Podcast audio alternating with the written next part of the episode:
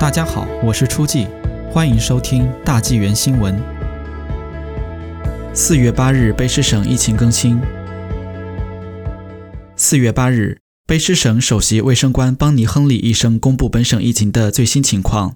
在过去的二十四小时内，省内录得一千两百三十九宗新增确诊个案，累计个案总数增至十万八千二百七十八宗。卑诗省录得两宗死亡个案。累计死亡个案总数为一千四百九十三宗，目前有三百三十六名住院患者，当中一百零一人在深切治疗部。本省目前有九千一百八十四宗现存个案。截至四月八日，第一批已接种疫苗的人次达到九十九万五千零一，